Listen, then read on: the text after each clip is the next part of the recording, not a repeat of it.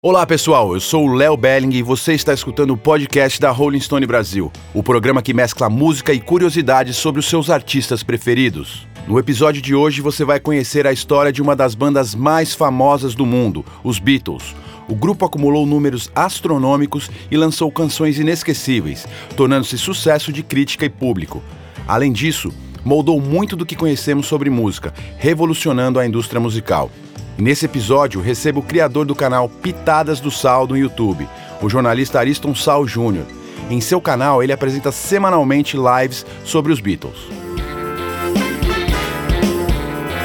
Diretamente de Liverpool, Paul George, John e Ringo formavam os Beatles. Só que não foi assim exatamente que eles começaram. Tudo começou com John Lennon, que sempre foi um apaixonado por música e frequentava um sarau de um orfanato que ficava próximo de sua casa. Ainda na época de escola, ele criou uma banda com seus colegas chamada The Quarrymen, isso aos 16 anos, em 1956. Eles tocavam skiffle, espécie de música folk influenciada pelo jazz e blues. Em julho de 1957, Paul McCartney, com 15 anos, recebeu o convite de John para entrar na banda, e assim nasceu uma parceria de composições que durou muitos anos. Em fevereiro do ano seguinte, foi a vez do guitarrista George Harrison, também com 15 anos, se juntar à banda. Durante esse período, The Quarrymen fazia apresentações na cidade de Liverpool, sem um baterista fixo. Neste meio tempo, até a chegada de Ringo ao grupo, o músico passou por outras bandas, até chegar o convite para compor o grupo em 1962.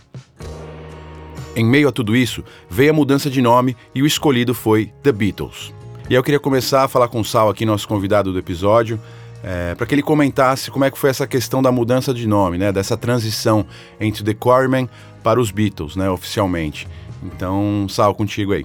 Então, a, a questão do nome, o, o, Lennon, Paul McCartney também, mas Lennon era muito fã de Buddy Holly, né? E depois de várias é, experimentações, assim, com nomes diversos, né? Desde Quarryman, uh, Johnny Demon Dogs e tudo, eles chegaram a Silver Beatles e Beatles. E por que Beatles? Besouro, né? Porque a banda do, do Holly se chamava Cricket, Grilo, né?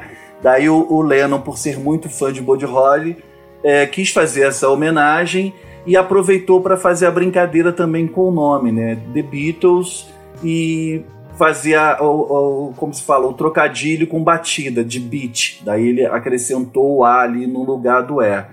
Essa é a, é a, é a origem do nome mais aceita dentre os fãs de Beatles. Em meio à formação do quarteto, surgiram as apresentações na The Cavern Club, casa que os músicos se tornaram residentes. Por lá, eles conheceram o empresário Brian Epstein, responsável por moldar e profissionalizar o grupo. Já a cidade de Hamburgo foi responsável pela primeira experiência de turnê dos Beatles, visto que para ir à cidade alemã os músicos precisavam viajar e tinham compromissos diariamente. Então, Sal, a cidade de Hamburgo tem uma importância na trajetória dos Beatles, claramente. Você podia explicar um pouco mais pra gente é, o, o que, que significa isso, por que essa cidade foi escolhida e o que, que aconteceu ali?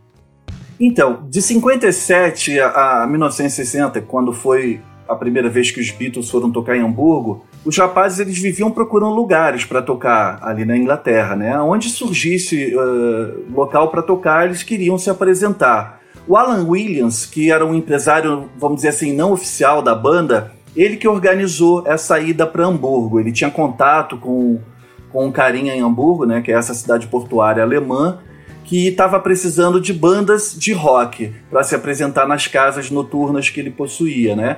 Então os Beatles entraram nessa leva. Não foram só os Beatles de Liverpool que foram para Hamburgo. Outras bandas de Liverpool também foram levadas pelo Alan Williams para tocar lá e fazer uma série de shows e o que ajudou muito a moldar a personalidade e o som da banda. Nessa primeira fase da banda, eles usavam roupas de couro, cabelos curtos e franja para frente.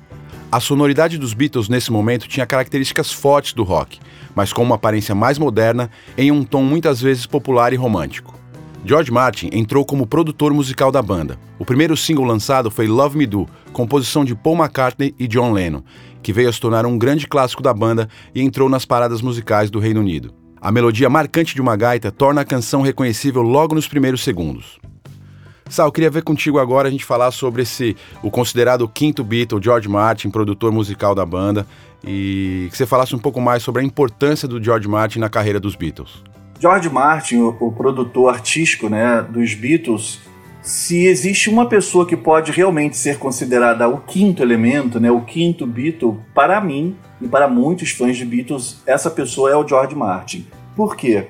Porque além de conhecer música muito bem, ele era maestro e sabia ler música, partitura, esse tipo de coisa, coisa que os garotos não sabiam.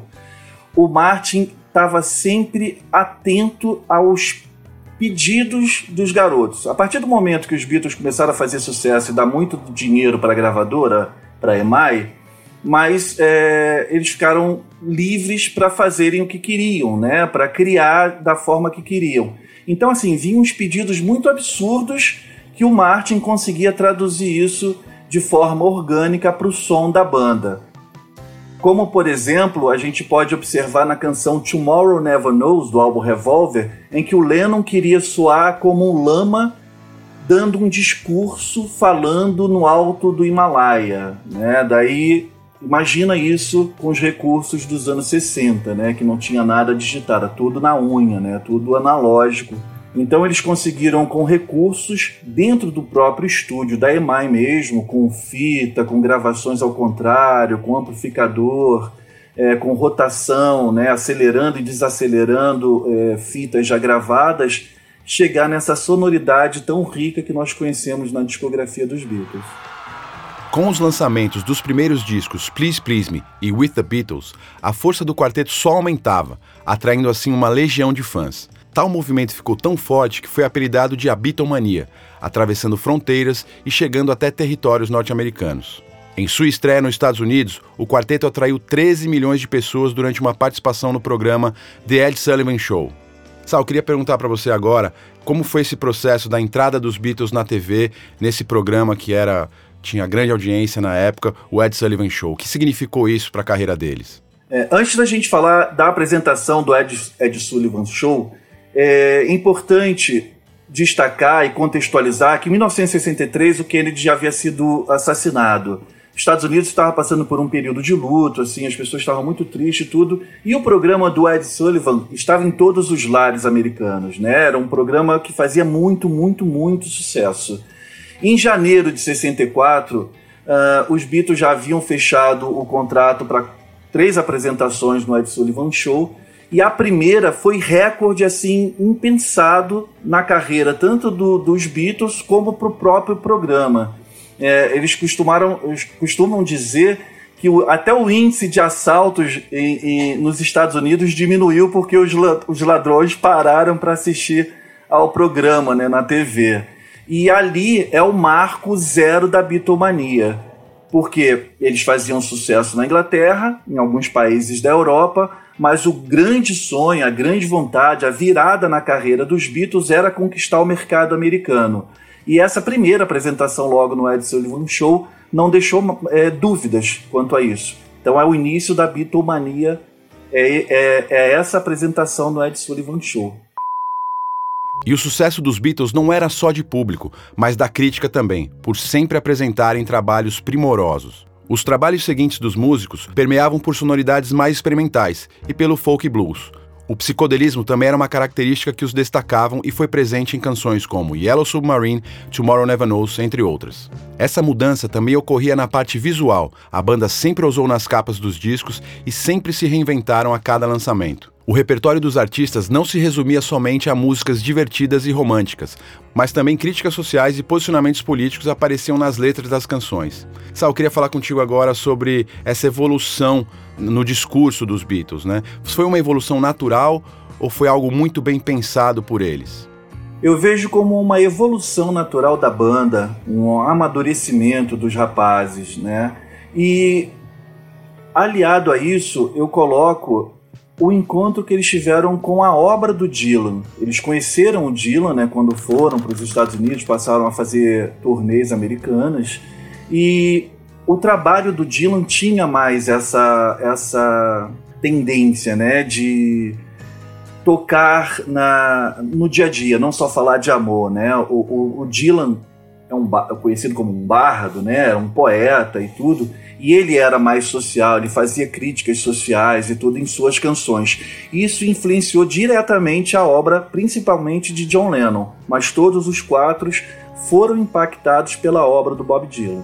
E muito dessa influência do Dylan que eu estou falando, você pode encontrar em algumas canções, como por exemplo em uh, You've Got a High Love Way, do, do álbum Help, né, que é totalmente Dylanesca a canção, assim. Já é uma tentativa do Lennon de emular algo que não era inerente à banda, que compunha falando sempre de amor, aquelas letras mais bobas, adolescentes, e, e a partir de então ele coloca, ele passa a falar das experiências próprias dele.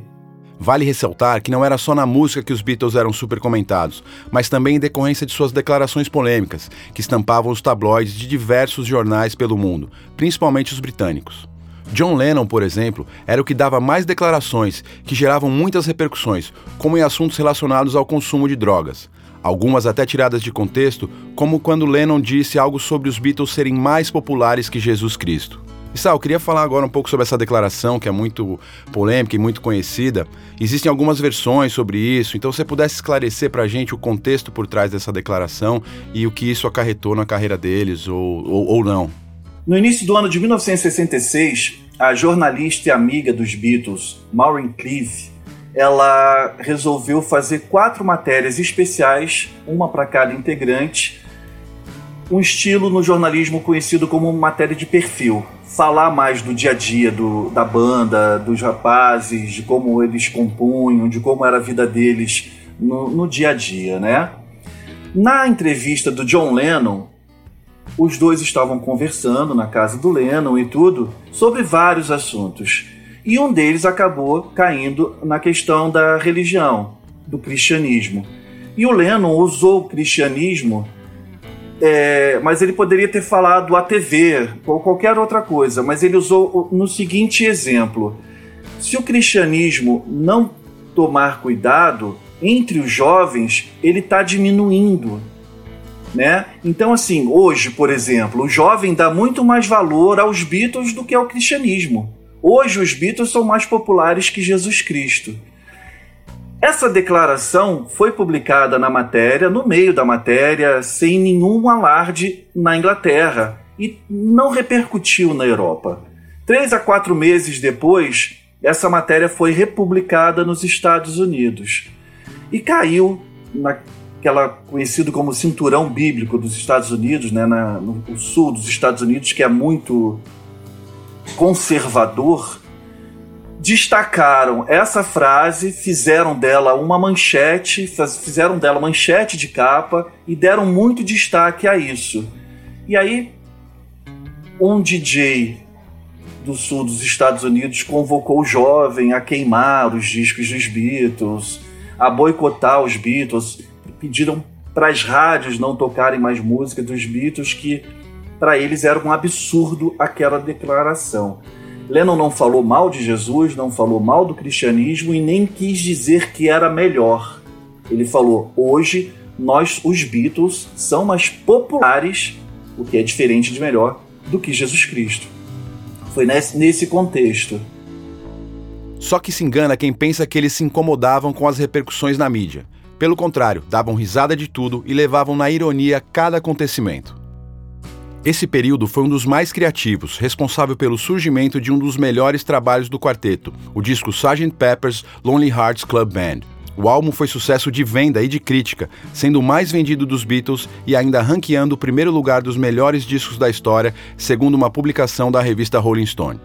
Sal, o que representa esse álbum e qual o impacto dele na música dos dias até hoje? O álbum Sgt. Peppers é fruto natural da decisão dos Beatles pararem de fazer show no ano anterior e apenas se dedicarem às gravações em estúdio. Tanto é que esse é o álbum dos Beatles que mais demorou para ser gerado. E os Beatles experimentaram bastante, bastante uh, timbragem, de instrumentos novos, uh, formas de gravar, técnicas uh, novas na época. E o, o Sgt. Peppers, ele é um, um, um álbum icônico, sim. Eu não estou falando que ele é o melhor dos Beatles, isso fica para cada um, né? Pois é muito subjetivo. Mas é o álbum mais icônico porque é mais um ponto de virada e, para mim, o mais importante na carreira dos rapazes. A partir desse momento, a crítica especializada passa a enxergar a música pop como algo sério, né?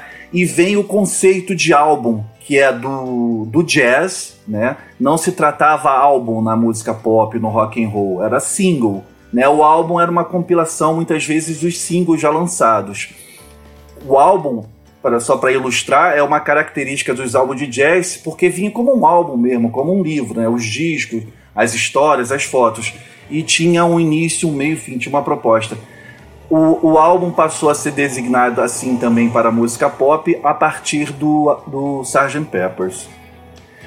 Para muitos, para vocês terem um, uma ideia de como o, o, o, disco é importante não só para a carreira dos Beatles, mas para a música pop ocidental, que ele passou a se tornar, é, como se fala, termo para usar assim, ah, o, o, Led Zeppelin 4 é o Sgt. Peppers do Led Zeppelin, o Dark Side of the Moon é o Sgt. Peppers do Pink Floyd. Ele passou a ser considerado algo tão importante que ele passou a ser o divisor de água de outras bandas também de outros artistas, né? E, e, a sonoridade, calhou dele ser lançado no verão de 67, o chamado Verão do Amor, onde as drogas lisérgicas estavam começando a ser muito consumidas ali. E eu não estou fazendo nenhuma apologia à droga, tá? Mas se usava a droga antes como um, um expansor da mente, não como uma fuga, como na maioria das vezes. E, e foi isso.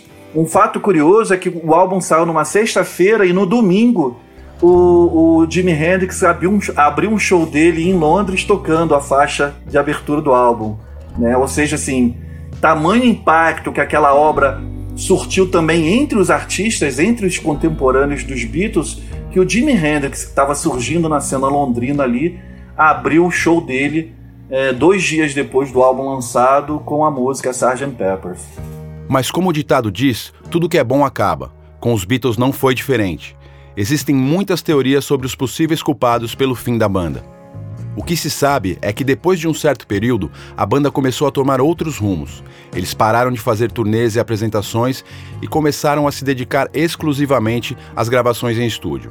O empresário Brian Epstein veio a falecer e Paul tomou as rédeas da banda, assim se tornando uma espécie de líder, mas nada oficialmente. Contudo, o até então considerado líder da banda, John Lennon, vivia um outro momento de sua vida. No período que cerca as gravações dos últimos discos do grupo, Abbey Road e Let It Be, temos um Lennon mais aéreo e focado no relacionamento com Yoko Ono. Sal, já que a gente comentou aqui sobre o disco Abbey Road, gostaria que você contasse um pouco mais pra gente sobre o estúdio em si, né, o estúdio Abbey Road, as inovações tecnológicas e as técnicas de gravações usadas pelos Beatles que eram revolucionárias na época. Embora houvesse conversas de que eles fariam outros trabalhos, a situação já estava complicada entre os quatro, por uma série de motivos. Então eu tenho para mim que eles deram o máximo de si né, na gravação do Abbey Road, porque eles, no fundo, no fundo, já sabiam que seria o último. E sim, eles utilizaram todos os recursos tecnológicos da época, né?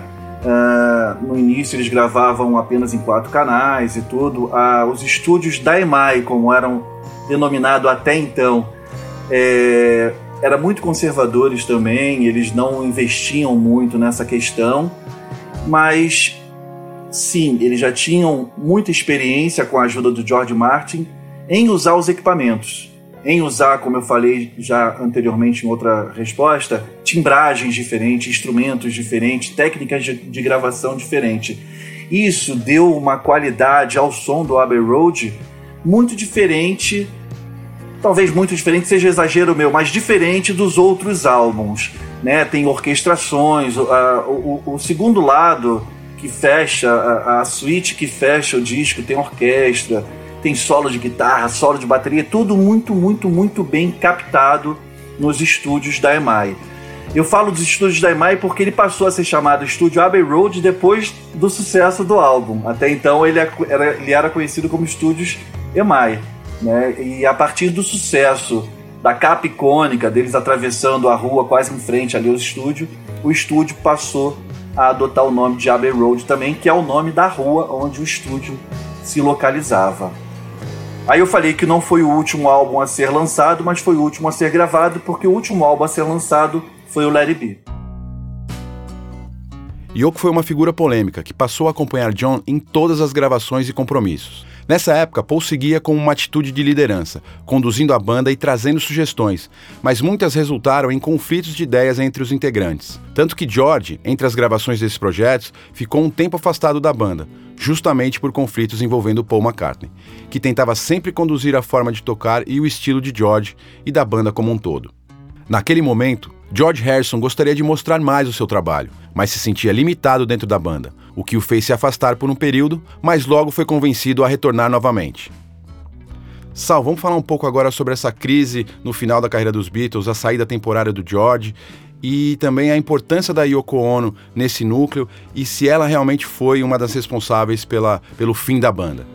Eu acredito que o, o, não há um motivo específico para o término da banda, mas sim uma série de fatores. A começar pela morte do Brian Epstein, um empresário que ele era o responsável por manter tudo em ordem, os quatro unidos, fazendo o que tinha que fazer, cumprindo a agenda. A partir da morte do, do Epstein em 67, os Beatles meio que se perderam.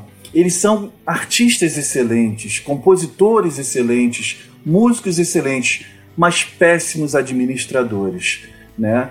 A, a, toda a tentativa que eles fizeram de investir em algo assim não foi muito frutífero na época. Um exemplo que eu dou é uma boutique que eles criaram, né, com roupas, batizado de Apple também, que era a Apple era para fazer tudo, né? Era, era selo, era gravadora, era boutique, enfim. E foi um fiasco, não durou um ano.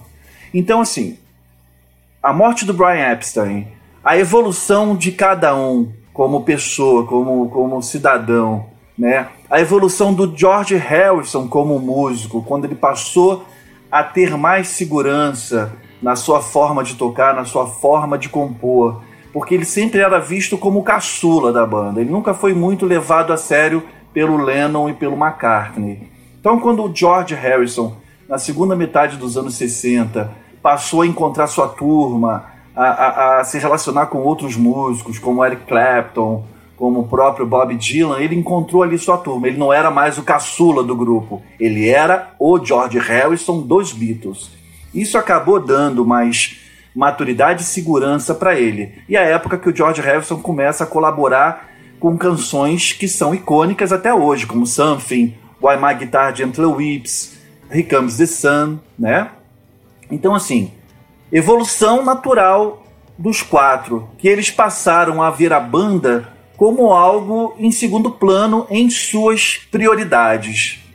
Eu acho até que dava para a banda seguir a partir dali do Abbey Road, mas eles tiveram um problema com, com administradores, com os advogados e tudo. É um papo longo, mas quem quiser se inteirar tem muitos livros a respeito é, aí não, não houve, a amizade ficou maculada. Mas eu acredito que a partir de, do Abbey Road, caso eles seguissem, eles iam priorizar as suas carreiras solos e eventualmente fazer alguma coisa junto, lançar um álbum a cada dois anos, enfim. E eu cresci ouvindo dizendo que a Yoko Ono foi responsável pelo término da banda. Coitada, não dá para colocar esse peso todo nas costas dela. Né? Eu acho que houve muito muito machismo, muito racismo, muita misoginia envolvida ali, né? Porque ela era uma artista é, plástica muito renomada, muito reconhecida dentro do meio, mas ela underground, ela não era mainstream como a banda era, né?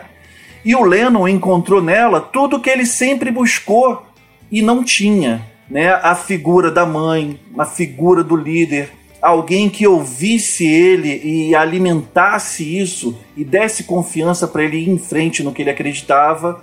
Ou seja, ele encontrou, ele encontrou na Yoko um porto seguro. Isso fez com que ele se apaixonasse loucamente pela Yoko e deixasse em segundo plano a sua outra paixão, que era a banda. Eu acredito que sim, ele sempre foi apaixonado e sempre gostou dos Beatles. Mas a Yoko, nesse momento que entrou na vida dele ali principalmente a partir de 67, ela assumiu uma importância grande na vida dele em que os Beatles passaram a ocupar um espaço menor. Então é isso. Na, no, a meu ver, foram uma série de fatores que, que motivou, uh, infelizmente, o fim da banda. Yoko incluída, mas não só ela. Musicalmente, os Beatles nunca tiveram uma fase ruim. Justamente nesse momento de conflitos, nas gravações desses dois últimos álbuns surgiram canções como Hey Jude, Don't Let Me Down, Come Together, Something, Let It Be e outros clássicos. Na reta final, a banda preparava um show e um especial na TV, que, para a tristeza dos fãs, nunca acabou acontecendo. Então, Sal, eles gravaram esse especial, ele nunca foi lançado. Então, gostaria que você comentasse um pouco sobre o que, que consistia esse material, é, o porquê que não foi lançado, enfim, falar um pouco mais sobre, sobre esse assunto aí pra gente. Em 1968, os Beatles fizeram um retiro à Índia, é, levado muito pelo, pelo George Harrison, né, que foi dos quatro o que mais se envolveu com essa cultura é, da, da religião, né, da, do hinduísmo e tudo. Quando eles retornaram, eles fizeram um álbum branco, que é um álbum duplo, onde eles despejaram um monte de canções. Eu acho um, um álbum incrível. Eles, eles acabaram de, de, de, fazer o álbum, o álbum saiu no final do ano de 68. Em janeiro de 69, eles já entraram em estúdio para gravar um novo álbum, um novo disco, que estava associado a um especial de TV, que não foi especial de TV, mas que se transformou num documentário, num filme documentário Larry B. Em 1969, fizeram a última apresentação no terraço da Apple Corps, a empresa dos músicos. Um ano depois, lançaram o último disco intitulado Let It Be. Sal, fala pra gente como é que surgiu a ideia dessa apresentação no terraço, é, por que, que foi o último show. Então explica um pouco mais essa situação aí, que tem um, um show icônico ali em cima do prédio. Então, Léo, uh, como a ideia original do, do especial de TV que acabou se transformando num filme documentário Larry B era captar os Beatles em estúdio compondo, gravando e culminando em uma apresentação dessas canções novas, é, os Beatles, desde o momento, foram categóricos. Não dá para a gente sair de Londres, porque o Ringo já tinha um contrato firmado a começar a fazer um filme com o Peter Sellers logo no mês seguinte. Então, assim, ele não podia se ausentar de Londres. Alguém teve a ideia de subir no telhado da Apple, né, onde ficavam os escritórios da Apple em Savile Road, em, em, em Londres, e tocar. Né? Então foi o que eles fizeram. Essa apresentação, então, que era para ser num, num, lugar grande, magnânimo, magnânimo, não saiu. Não teve transatlântico, não teve ruína, não teve vulcão, não teve nada. Foi no, foi no telhado da, da Apple Corps, do prédio da Apple Corps. E é icônico porque, além de vermos os Beatles tocando magistralmente, como sempre, foi a última vez que eles se reuniram para tocar ao vivo. Isso dá um gostinho triste nos fãs, né? Então, Sal, além da música e da carreira revolucionária dos Beatles, eles tiveram uma importância grande no cinema. Se você puder falar um pouco mais sobre esse assunto, né, e, e o, o, o, contexto, né, o porquê que era importante essa presença do, dessas bandas na época também no cinema. Filmes no, nos anos 60 passou também ser, uh, a ser considerado uma forma de divulgação do trabalho dos artistas de, da música. Né? Elvis fez muito filme nos anos 60 com qualidade muitas vezes questionável os Beatles não ficaram atrás. Para ajudar na divulgação de suas músicas, eles fecharam um contrato com o estúdio de, de fazer alguns filmes. O primeiro deles, o A Hard Day's Night, que aqui no Brasil passou a ser chamado de Os Reis do Ye, Ye, Ye né? o que originou o, o, ritmo aqui no Brasil, né? Ye, Ye, Ye. Depois o segundo foi o Help. O terceiro, Magical Mystery Tour depois a, a, animação Yellow Submarine, porque eles já não queriam mais gravar. Aí fizeram os desenhos, eles nem dublam. Quem dublam são outros atores. Então aquelas vozes da, da animação do Yellow Submarine não são os Beatles falando. Mas eles gostaram tanto do resultado que resolveram gravar um segmento final ali. Eles aparecem no final do filme, eles mesmos, tocando um, um, um número ali. Fazendo, fazendo um som. Para mim, desses filmes, o melhor sem sombra de dúvida, é o A Hard Day's Night. que é preto e branco, dá um charme para mim, né, que gosto de cinema, dá um charme ao filme e retrata de forma muito engraçada e às vezes até crítica o período da bitomania, né? Como, como era tratada a bitomania, como era a bitomania. Dá para ter uma ideia de como era uma loucura a vida dos rapazes. Já o segundo filme, Help, como eles já tinham dado muito dinheiro para a gravadora, daí eles tiveram total liberdade de gravar em uma série de locações diferentes. O filme já foi colorido, mas ele não tem o mesmo charme e, e, e o mesmo encanto para mim do que o A Hard Day's Night. Mas é um filme bacana porque ali, se você é, ousar assim na interpretação, você vê uma série de clipes das canções do filme que fazem parte da trilha sonora do filme no filme. Né? Você destaca ali, sem se preocupar com o enredo, as canções como videoclipe é, muito bem feitas também, de forma muito, muito original, como sempre os Beatles faziam. O Magical Mystery Tour já foi um fiasco, foi um especial para TV. Passou preto e branco na época, depois que o filme passou colorido nos cinemas, ele até teve uma, uma sobrevida um pouco melhor, mas é, era muito confuso, muito, muito confuso. E o Yellow Submarine sim, que é uma peça de estudo até hoje para quem faz cinema né, nos Estados Unidos, na Europa o Yellow Submarine é considerado uma animação muito, muito revolucionária para a época, com uma linguagem, com uma proposta de uma linguagem muito diferente, mas totalmente condizente ao espírito da época, do, do, do hip, do flower power, da lisergia e tudo mais. Gostaria de agradecer muito a presença do Sal aqui no podcast, por trazer mais informações sobre Beatles, sobre toda a carreira e sobre toda a importância deles culturalmente no universo musical. Então, mais uma vez, muito obrigado, Sal. Então, quero agradecer muito o convite da Rolling Stone Brasil. Quero agradecer você, Léo, pelo papo. É sempre muito bom falar de música, né? É, falar sobre Beatles, então, a minha banda preferida, melhor ainda. E quero fazer um convite a todos que quiserem saber um pouco mais de Beatles, se aprofundar um pouco mais na história, nas curiosidades dos Beatles, na discografia dos Beatles, a acessar o meu canal Pitadas do Sal, que toda segunda-feira eu faço uma live tendo Beatles como tema. A gente já fez a discografia individual de cada um, fez a discografia dos Beatles, álbum a álbum, falamos sobre os filmes, sobre a ida para a Índia, é, e muitas curiosidades, muitas histórias. O canal não tem só lives sobre Beatles, a gente sempre faz, eu falo a gente, porque embora se chame Pitadas do Sal, sempre tem colaboradores comigo para a gente falar com mais é, conhecimento de causa. Então, assim, já falei sobre Simon Garfunkel, Bob Dylan, Rolling Stones, Frejá, Secos e Molhados, Sai Guarabira. Só música boa, só música bacana. Então, quem não conhece, eu deixo aqui o convite para acessarem o canal Pitadas do Sal. Bom, pessoal, o podcast da Rolling Stone Brasil vai ficando por aqui, mas não deixe de nos acompanhar nas redes sociais e ficar por dentro dos próximos episódios. Valeu!